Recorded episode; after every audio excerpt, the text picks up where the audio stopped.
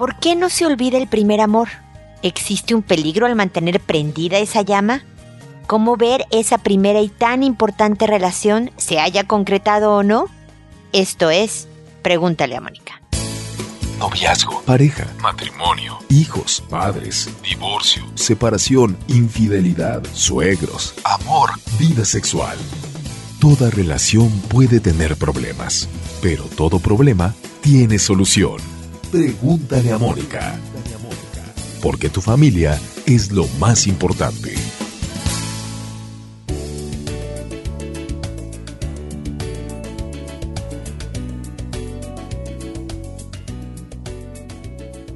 Bienvenidos una vez más a Pregúntale a Mónica. Soy Mónica Bulnes de Lara y ya es el 999. ¿Cómo la ven? Estamos a punto de los mil episodios. La próxima semana en que se grabe el mil también son los streamings. Voy a estar en vivo por internet para que donde quiera que estés, no importa en el lugar del planeta en donde estés plantada, puedas conectarte conmigo y poder escuchar temas sobre los que ya sabes que hablo, familia, pareja, persona, hijos, pero también hacerme una consulta que yo pueda responderte ahí mismo. No tengas que esperar las terribles semanas que tienes que esperar para escuchar mi respuesta, que yo sé que es parte de la estructura de Pregúntale a Mónica. Créanme que yo siempre quisiera contestar inmediatamente, pero no siempre se puede. Entonces, esta es tu oportunidad, esta es mi oportunidad estar mucho más cercana con ustedes, siempre agradeciéndoles estos 13 años de vida ininterrumpida. Mi bebé ya es un adolescente, pregúntale a Mónica, cumple 13 años. Y además el episodio 1000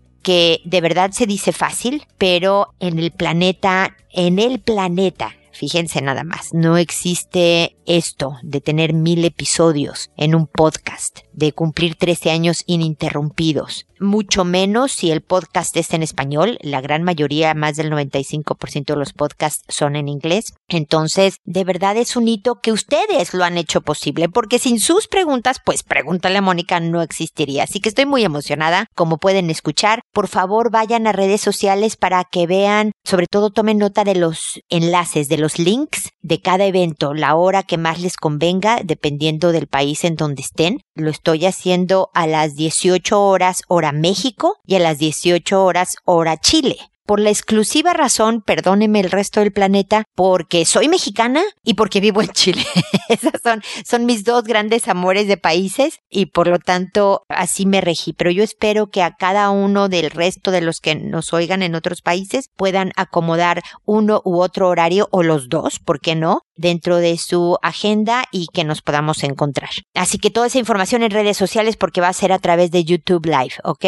También en la página www.preguntaleamónica.com hay información al respecto y pues ya, sin más preámbulo, me voy a hablar del tema del día de hoy que habla del primer amor, porque la verdad es que todos recordamos, o deberíamos, la verdad es que posiblemente hay alguno que no se acuerda de cuándo es la primera vez que se enamoró, pero generalmente es algo tan importante en la vida que marca un antes y un después que siempre lo recordamos. Y es muy tierno y es nostálgico y ay, me acuerdo cómo yo lo veía pasar y ah, me latía más fuerte el corazón y hayas andado o no con tu primer amor, se haya concretado o no esa relación, no se olvida. Y se debe de guardar siempre con mucho cariño por la inocencia de esa primera vez, por la entrega absoluta de esa primera vez pero también se tiene que ver con cuidado y era un poco del mensaje a donde yo iba, porque generalmente se idolatra al primer amor, sobre todo si no se concretó la relación. Hay veces que sí andamos con nuestro primer amor y no acabamos tan bien, entonces ya, chao, se vuelve una relación, digamos, como otras anteriores. Pero si fue un amor platónico en donde nada más se hicieron ojitos y durante mucho tiempo anduvieron los dos interesados, pero por cualquier circunstancia no se concretó,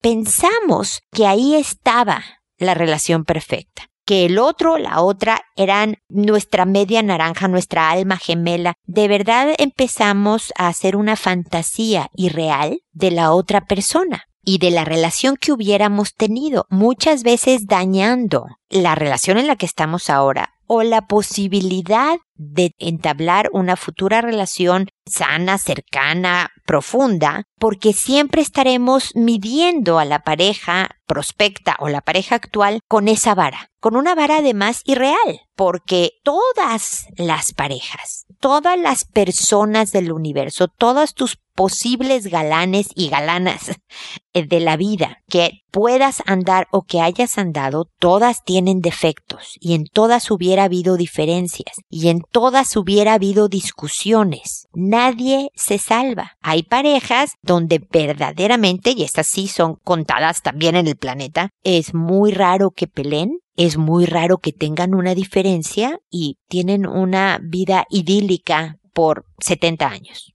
¿no? Pero dije yo, es muy raro que tengan, pero no es imposible que tengan, porque cada vez que se juntan dos personas, sean pareja, sean hermanos, sean amigos, sean compañeros de trabajo, van a existir diferencias y roces. Eso es normal. Entonces el pensar, híjole, el amor de mi vida era aquel primer amor y lo dejé ir y nunca jamás volveré a ser feliz. Y este con el que ando ahora no le llega ni a los talones a aquel que yo le hacía ojitos y que nunca anduve con él. Es de verdad una fantasía en tu cerebro. Entonces, velo con cariño. Y hubiera sido lindísimo. Y qué lástima que no se concretó, o qué lindo que sí se concretó andar con mi primer amor, pero eso fue en su momento. Yo tenía 15 años, o yo tenía 11, o yo tenía 25, no importa. Ponlo en el lugar que corresponde y enfócate en lo que estás hoy. Disfruta y aprovecha y aprecia lo que tienes hoy y trabaja para hacer de lo de hoy tu mejor relación, recordando el pasado con alegría y además con mucha sabiduría de todo lo aprendido. No arruines el hoy por un ayer o que no existió o que sencillamente ya pasó. Entonces cuídate, cuida tu relación, cuida tu felicidad y tu vida. Bueno, ese es mi comentario inicial que espero les sea de utilidad. Ustedes ya saben que pueden escribirme www.preguntalamónica.com. Ahí está el envíame tu pregunta, el botoncito rojo para hacerme todas las consultas que quieran sobre este tema o temas parecidos, ¿ok? Para estar en contacto. Ahora, como saben, procedo a responder sus consultas que lo hago por orden de llegada que a todo mundo le cambio el nombre o nombres de los participantes para que se conserve absolutamente el anonimato de quien me escribe, lugares de origen, alguna palabra muy típica de algún lugar, cosas así, que como les decía en la introducción me tardo porque pues tengo un trabajo, ustedes saben que todo el servicio de Pregunta Mónica es gratuito, ustedes me pueden consultar cuantas veces quieran que nunca desembolsarán un centavo para mí por la respuesta que ustedes estén esperando de mí, pero pues el resto de mi trabajo pues sí es remunerado porque pues de eso vivo. Entonces me tardo en responder por el trabajo, por la familia, por temas de tiempo. Siempre, siempre respondo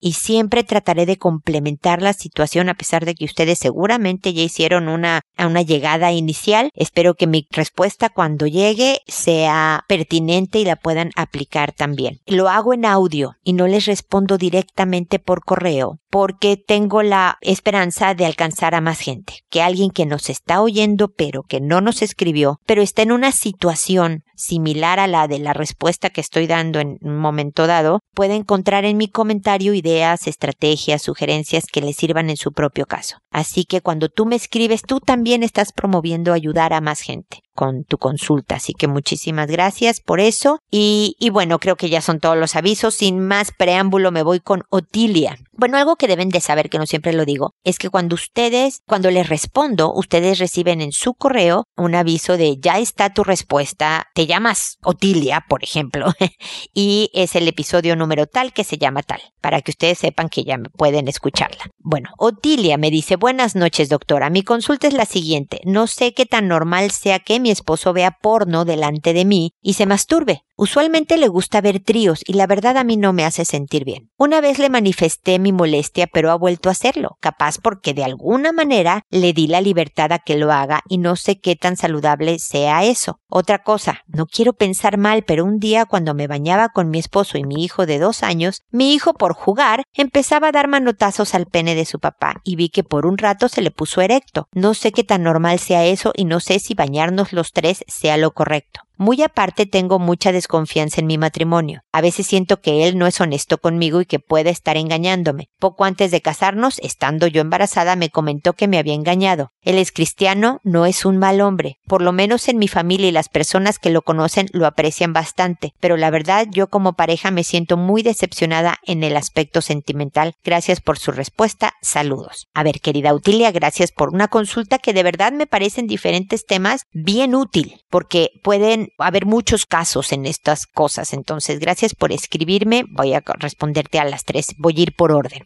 La palabra clave cuando me dices es que ve porno, se masturba enfrente de mí, todo esto es a mí no me hace sentir bien. Eso lo pusiste tú en tu correo y esa es la clave que puede ser el termómetro para decidir, oye, le digo que ya no lo haga o no le digo. Yo creo que todo lo que hagas con respecto a sexualidad con tu marido, los dos deben de sentirse contentos y a gusto con el tema. Si durante las relaciones sexuales él te hace algo o tú le haces algo a él que él, ah, no, esta parte no me gusta tanto, no debería de volver a ocurrir. Efectivamente creo que vuelve a pasar porque tú me dices, le di la libertad que lo haga. Pero a mí, como tú, a mí no me gustaría que mi marido viera porno enfrente de mí, se estuviera masturbando enfrente de mí porque obviamente significa que se está provocando excitación sexual con otros que no sea yo. Y yo quisiera ser la que lo incite a tener un orgasmo, a tener placer sexual, ¿no? Entonces, ojalá trabajaras, y es un poco, voy a brincar al, tercer punto inmediatamente, ahorita veo lo del baño con tu hijo y lo que pasó, es, es empezar a trabajar en acercarte en tu relación. No sé las circunstancias de lo que pasó cuando te fue infiel estando tú embarazada. Quiero pensar que él se arrepintió, ustedes hablaron y tú decidiste seguir adelante con él, evidentemente, por cómo fueron las cosas del engaño y de la pedida de perdón y tu decisión, ¿ok? Ya siguen juntos y demás. Si tú estás decidiendo seguir junto con este buen hombre que me dices, que ha cometido errores graves y que nadie está exento de cometerlos en algún momento en una relación, y que cuando los cometes te la juegas a que te paten, ¿no? Que te digan ya no gracias, o que afortunadamente como lo hiciste tú, te perdone. Él se la jugó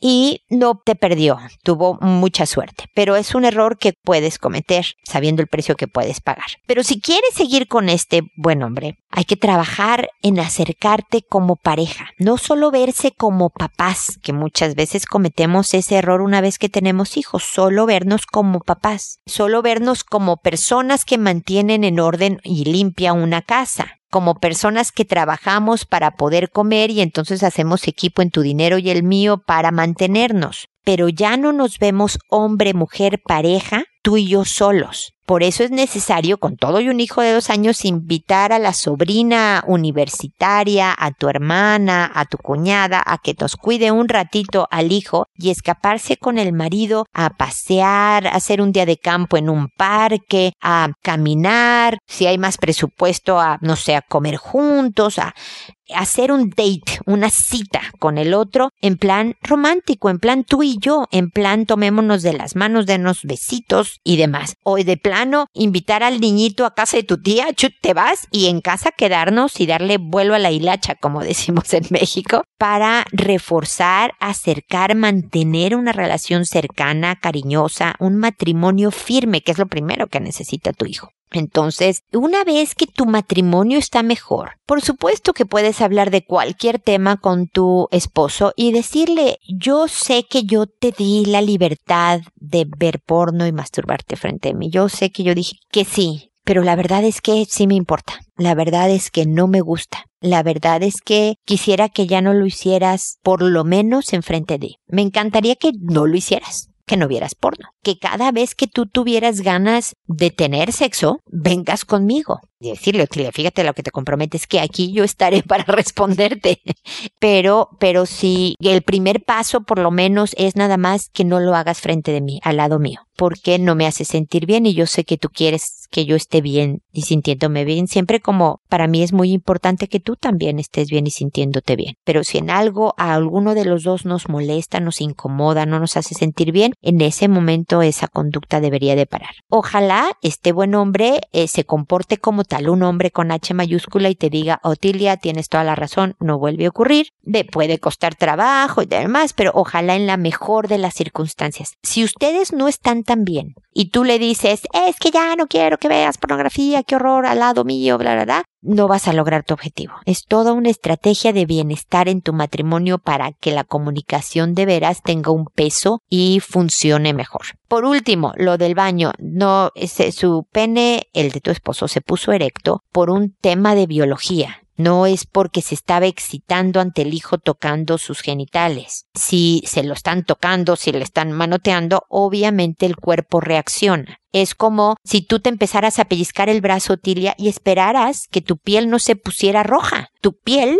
tus vasos sanguíneos, tu organismo va a funcionar como corresponde. Va a indicarte, me estás pellizcando ahí, entonces por eso va, va a ponerse rojo. Es una reacción fisiológica. Entonces, eso sí es normal. No tiene, lo que me preguntas es normal, no tiene nada de malo, pero obviamente, pues no hay que dejar que el niñito le dé manotazos a los genitales de su papá, de su mamá, de nadie. Eso no se hace y se detiene inmediatamente para que empiece a aprender una buena conducta dentro de los temas de sexualidad. Respetar los genitales propios y ajenos es algo fundamental en la formación en sexualidad y desde los dos años perfectamente se puede enseñar. Bañarse juntos, yo creo que a los dos años no tiene ningún tipo de problema, pero ya cerca de los cuatro yo dejaría de hacerlo. Llega una edad en donde es importante porque los niños a partir de los tres empieza toda esta identificación sexual, es decir, yo soy niño, tú eres niña, nuestras partes y demás, que ya provocan mucho más curiosidad y demás, y ahí es una buena idea que no se bañen juntos, si acaso, si tu hijo es varón como lo es, se bañe con el papá, pero tú ya no presente, o tú bañes a tu hijo, pero ustedes dos ya no juntos, pero como en un año, año y medio más, es, es una buena idea dejarlo de hacer, Otilia, ¿ok? Espero respondido a tus consultas y que estemos en contacto. El siguiente turno es de Paloma que me dice, hola, espero que me puedas ayudar. Hoy mi hermana encontró a mi hijo de siete años dándole besitos de piquito en la boca a mi sobrina de casi tres años. Cuando se la llevó, la niña dijo que le había bajado el pantalón. Hablé con mi hijo y me dijo que porque quería ver si tenía pañal o chones y que le dio besos porque le gusta. Le pregunté qué le gusta y me dijo que su carita. Le pregunté si la tocó y me dijo que no, que solo fue eso. Hablé con él, lo castigué y le pegué también. Mi hermana está muy, muy molesta, piensa que le hizo algo a su hija o que tenía otras intenciones, como tocarla o hacerle algo. No sé qué hacer y cómo hablarlo con mi hermana o si tiene algún problema mi hijo, espero me puedas ayudar. Gracias. Mira, Paloma, mi, mi sugerencia es que se pongan tu hermana y tú a oír mi respuesta. ¿No? Espero que tu hermana, en cuanto la llames, eh, hagan una cita, ya es porque tú escuchaste toda mi respuesta y le dijiste, oye, eh, quiero que oigas esto, ¿no? Entonces yo no sé cómo se llama tu hermana Paloma, pero yo espero que ya en la segunda vuelta me puede escuchar, así que hola hermana de Paloma para explicar un poco las circunstancias. Los niños son muy curiosos. Hay una edad en donde todavía a los siete años puede haber rastros de curiosidad especialmente con el sexo opuesto. Los adultos tenemos toda una mente mucho más sexualizada. ¿ok? Y podemos ser más eh, malosos, voy a usar este término, en cuanto al tema sexual. Podemos pensar mal, podemos decir algo de doble sentido, tenemos un manejo mucho más completo del tema de sexualidad. A los siete años no tanto. ¿Ok? Nunca sabremos, porque los detuvieron a tiempo, si de verdad el pequeño le iba a hacer algo más a su primita. ¿ok? Acusar a alguien de algo que posiblemente pudo haber hecho es algo bien fuerte, porque no tenemos idea. Puede ser que este pequeñito de siete años, número uno, sintió curiosidad. Ver cómo, a ver, yo sé cuáles son mis genitales, a los siete años ya se los conoce bien, quiero ver cómo son los de las niñas y la primita de tres años es lo más accesorio. Es normal, pero de todas maneras se debe de corregir, decirle eso no se hace, por respeto, por autocuidado, por cuidado de, de la prima, no se hace ni con la prima, ni con cualquier otra persona, niño o niña, más chico o más grande o de la misma edad. Hay que aclararle a los hijos que cuando tienen curiosidad, tú puedes ser, Paloma, la mejor fuente de información. Tú quieres ver cómo son los genitales de una niña y de un niño, las diferencias. Vamos por un libro, hijito, y analicemos las cosas. Y hablemos del tema y pregúntame que yo con mucho gusto te responderé. ¿Ok? Lo mismo, puede ser que por su corta edad sienta de verdad ternura y mucho cariño con su primita y le dé besitos en la boca. Nuevamente, no es adecuado. Hijo, ¿la quieres mucho? Abrázala. Dale un abracito. Dale un besito en el cachete. Pero nada más. Si estás lleno de amor, te aguantas. Nada de en la boca. Eso no se hace a los siete años, no se hace con la prima, no se hace hasta muchos años después que tú tengas una relación de pareja, ¿no? Entonces le puedes decir claramente que eso no, que si vuelve a suceder va a haber una consecuencia, es decir, un castigo, y listo. No le peguen, no le peguen a los hijos porque la disciplina, la enseñanza a los hijos es para que no vuelva a suceder, por supuesto, pero para que aprendan a manejarse bien en la vida. Los golpes van a detener una conducta, pero crear resentimiento. Se vuelven mentirosos, no vuelvo a decir si intenté darle otro beso o si tenía curiosidad, mejor no porque mi mamá me puede dar otro golpe. ¿Me explico? O sea, realmente promueve mentiras, promueve silencio y se interrumpe la comunicación con los papás, se detiene la conducta, pero no aprendí lo correcto, cómo manejarme bien con este tema.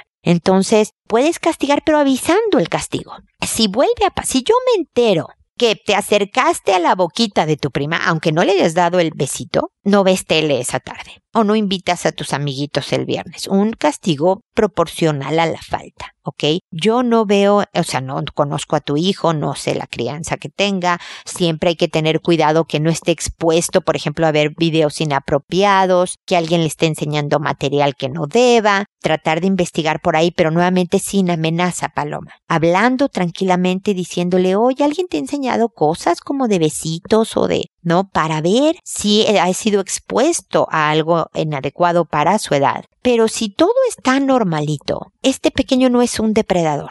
Yo entiendo la molestia de tu hermana Paloma. Tiene toda la razón en molestarse porque siente que su hija fue vulnerada, le estaban bajando el pantalón, le estaban dando besitos en la boca y entra toda la onda protectora. Pero también es bueno respirar, ver los hechos, tomar acción tu hermana también puede hablar con tu hijo y decirle, no te acerques de esa manera. Jueguen y todo, estén siempre ustedes presentes, tengan buena supervisión, pero que no vuelva a suceder. Pero no en plan amenazante y temerario con el niño, ¿no? Sino que sepa que todo mundo está enterado y van a estar vigilantes de estos temas. Y luego, de verdad, tratar de salir adelante con esto, porque incluso tú, hermana de Paloma, con esta pequeñita de tres años, puedes estar en unos años también en una situación en donde tu hija por curiosidad, por, no, le levante la falda alguien, le dé un beso a una niñita inclusive, y que todo sea parte de esta exploración normal, pero que hay que corregir de los niños. ¿Me explico? Entonces, el perdón, el tener una supervisión más adecuada, el tener conversaciones, el decirle a la, a la sobrina, tu hija, hermana de Paloma, avísame, cuenta, denuncia, eso es bien importante,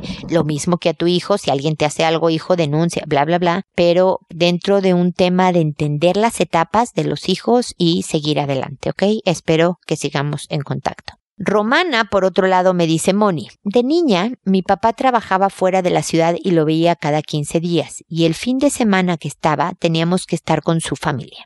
Su familia me hacía y decía que yo fui, no, mi, su familia me decía que yo fui de otro papá porque no me parezco a nadie de su familia. Mi madre siempre estaba ocupada y presionada. Mi hermana es cinco años más grande que yo y siempre me tuvo celos. Desde chiquita le decía a mis papás que me mandaran a un orfanato. Todo esto no acabó con la edad. Mi hermana me decía que me odiaba. Mi madre y mi hermana son unidas. Yo era la que no quería comer, la que no quería cooperar, la que siempre estaba enojada, la que no se llevaba bien con su familia, la que opinaba y le decía verdades a su familia y sus amigos. Yo la avergonzaba. No supe pedir ayuda a mi mamá, no supe decirle que me abusaban sexualmente, aunque cuando me atreví de decirle del otro señor, no hizo nada. Y siento que ella estaba muy ocupada para poder ver que mi forma de ser era un grito de auxilio. Ella, para domarme, como decía, me pegaba con todo y la última vez fue a los 21. No me volví a pegar, pero diario eran gritos y amenazas. Yo estuve con una psicóloga por dos años y fui muy feliz. Empecé a cambiar y dejé de gritar y mi madre se burlaba de mi tono tranquilo para no enojarme.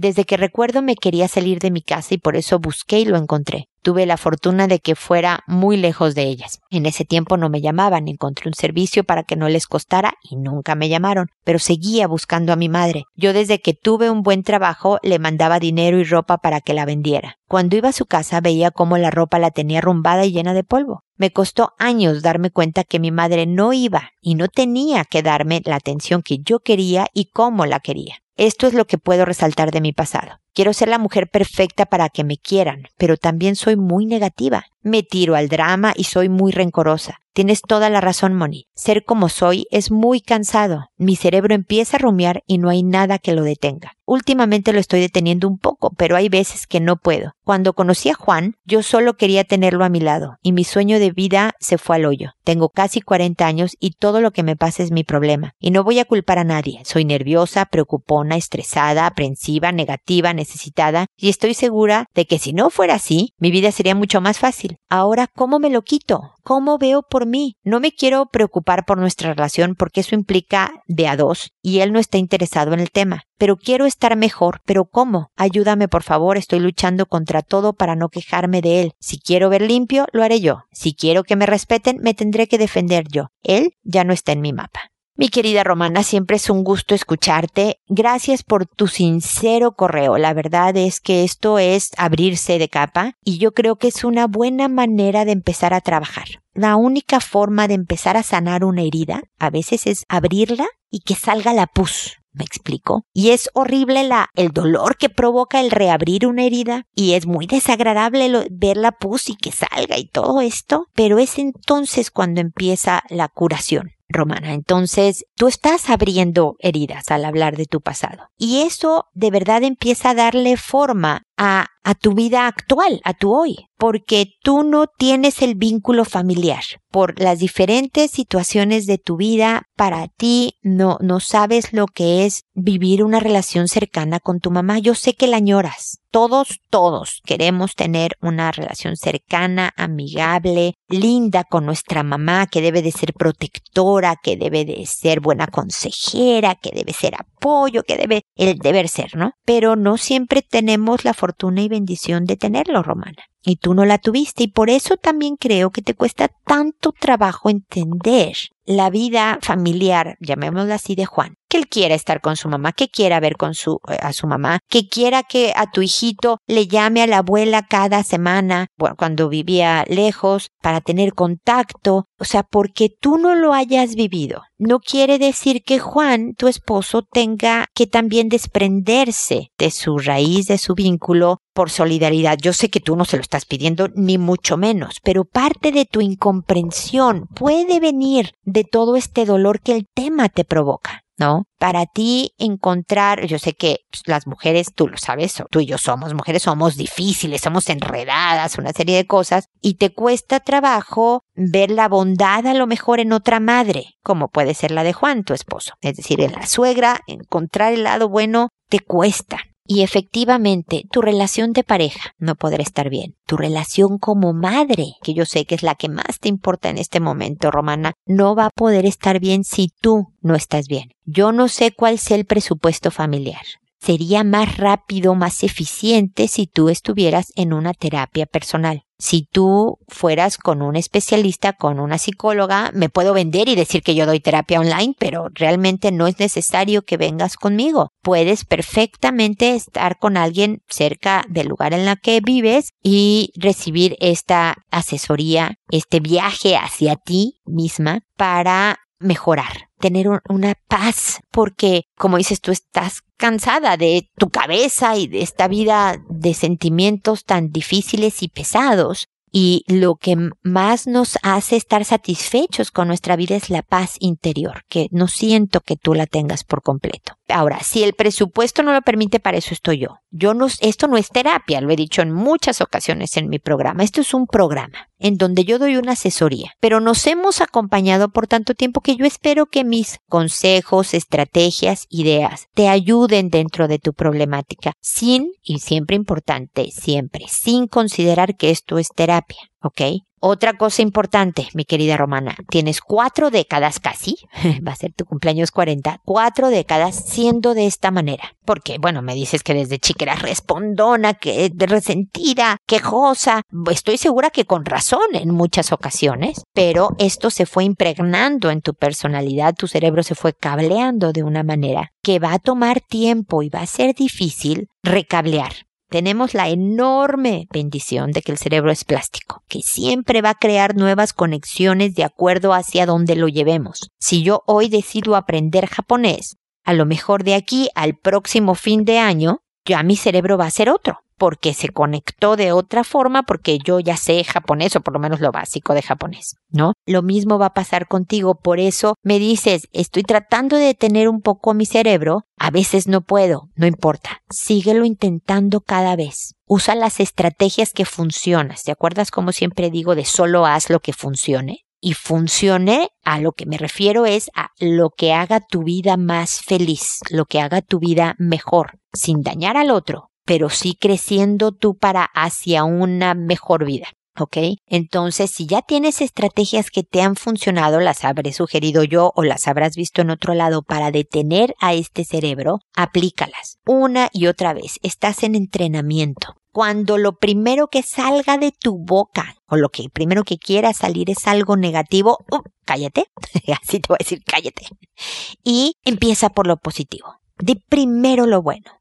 A lo mejor con solo decir lo bueno es suficiente en una ocasión, no tienes que decir el pero, lo que... Eh, eh, y empezar con lo malo. Vámonos por ahí primero. De verdad te quiero ayudar a que te quites todas estas cargas y que veas por ti como es lo que me pides. Por lo pronto sigue trabajando en lo de tu cabeza y cambia tu forma, las palabras que uses. Quiero hacer mucho peso en las palabras que uses. Cualquier cosa que sea en un contexto de tus palabras negativo, de resentimiento, de crítica, dilo de otra manera. Se puede. En vez de decir cómo me, me desespera y me enoja que dejes, no sé, el florero en la mesa cuando te he pedido que lo pongas en la cocina, puedes decir, oye, te encargo, otra vez, te lo dije la otra vez, el florero en la cocina, ¿no? Por Face, porque ahí se puede romper, no sé, cualquier. O sea, la misma cosa, pero así obligarte, apretando dientes y costándote trabajo porque estás recableando el cerebro a decirlo de otra manera.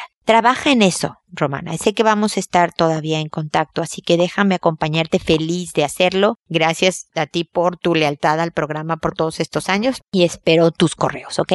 Finalmente está Salvador, que me dice, mi hijo de medio, del medio, tiene 15 años. Ha comenzado a ir a juntas con niñas y no ha demostrado interés en ellas. Es un joven que tiene buen comportamiento tanto en casa como en el colegio. Es muy querido entre sus compañeros y tiene buen resultado académico. Nosotros somos católicos y él está en un colegio de esa formación. Él tiene una vida de fe que me muestra una madurez adecuada a su edad. Hubo un evento en el que varios compañeros de su generación, pero no él, estuvieron involucrados y es lo que me preocupa. Fue filmado por celular un compañero de su curso que se estaba masturbando en el baño. Él no nos hizo comentarios al respecto. Nosotros lo supimos por otro papá. Hasta el momento no hemos hablado del acontecimiento salvo que mi señora le preguntó por qué no nos había dicho que eso había ocurrido y tampoco hemos abordado el aspecto sexual en su vida, salvo cosas generales o cuando conversamos con nuestra hija mayor de cómo son los varones que ella conoce en sus fiestas. Aunque es más bien reservado y cuesta saber lo que piensa, yo he tratado de saber si le interesan las niñas o siente algún una atracción, pero no me ha manifestado algo especial. En general tengo buena comunicación con él. No me escandalizo por las cosas que me comenta, aunque no me parezca bien. Lo llevo y voy a buscar a las fiestas y trato de acompañarlo a sus partidos de fútbol y me interesa cómo le va. Él me pide ayuda en sus tareas y lecciones y sabe que cuando me necesita cuenta conmigo. Eso creo. Mi consulta es sobre cómo abordar el tema de la masturbación y la excitación, y cómo enseñarle que es algo normal a su edad, pero que es mejor evitar. ¿Es así? ¿Debo conversar solo con él o me puede acompañar mi esposa cuando le hable? Para mí sería más fácil con la compañía de, de ella. Creo que lo vamos a tratar de conversar hoy, aunque no con su asesoría, pero espero que su respuesta me ayude para otras oportunidades en que sea necesario reafirmar la conducta deseada. Como antecedente le comento que vivimos de allegados en casa de mis suegros, por lo que el espacio de libertad es más bien escaso y la opinión de ellos, dos personas de más de 75, influye en nuestra relación y opiniones. En general nosotros llegamos más bien tarde de nuestro trabajo, por lo que tenemos pocos momentos para estar con los hijos y los fines de semana son de orden, compras, deportes de alguno de ellos o actividades extraescolares o de trabajo. Ambos lo hacemos juntos y también los sábados en la mañana, aunque tratamos de que nos acompañen a nuestro trabajo. A ver, Salvador, mira, yo creo que efectivamente hay que hablar ya del tema, me dices que ya lo hiciste, y los 15 años es mucho tiempo para esperar. Un niño empieza a saber y a conocer sobre masturbación y compañeritos a los 10. Imagínate nada más. Entonces, muchas veces tienen los hijos mucho más información de la que nosotros creemos. Creo que efectivamente la masturbación eh, hay que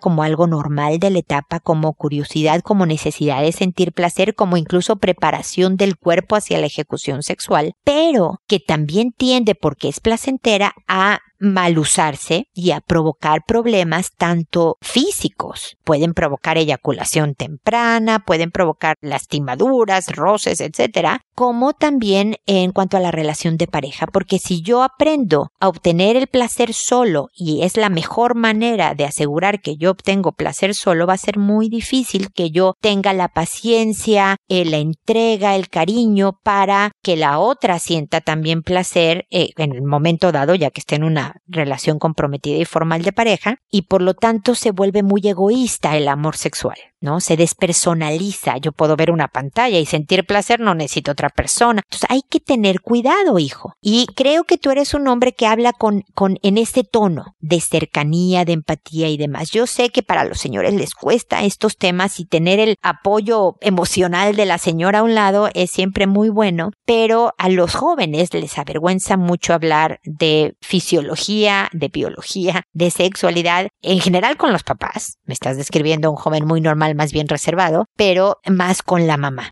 Entonces, eh, a pesar de que veo que son personas bien ocupadas, date el tiempo de un día decirle, oye, te invito a un helado. Vamos a hablar sobre este tema. Porque hay que seguir hablando. Eh, la sexualidad obviamente no es de un solo tema, sino de muchos, en muchas conversaciones, en mucho tiempo. Y finalmente, mi comentario es que no te preocupes por el interés con las niñas. Por lo reservado puede nada más no estarte diciendo. Y hay jóvenes que empiezan con su primer relación de novios, de pareja, después de los 20, por ejemplo. Entonces, eh, son heterosexuales o lo que vayan a hacer en su vida, pero que deciden entablar una relación ya de mamá, papá, te presento a mi novia, a mi polola, como dicen en Chile, ya muy adultos, lo cual es muy sano, fíjate tú. Empezar para mis ojos después de los 18 es mucho mejor que a los 15 en donde hay tanta emocionalidad, tanto drama, niñas y niños son bien inmaduros, sí tienen todas las hormonas bien puestas eh, y menos frenos, entonces puede ser que él ya esté, o sea,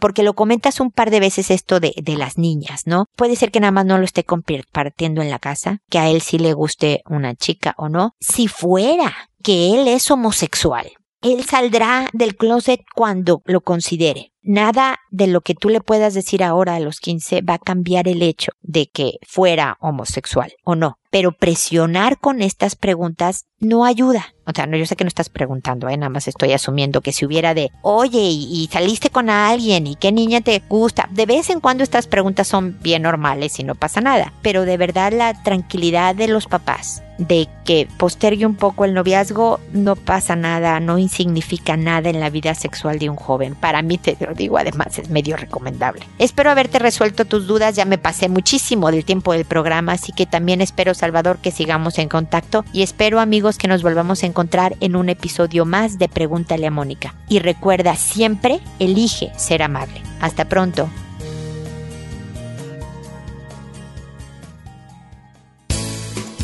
¿Problemas en tus relaciones? No te preocupes, manda tu caso, juntos encontraremos la solución www.preguntaleamónica.com. Recuerda que tu familia es lo más importante.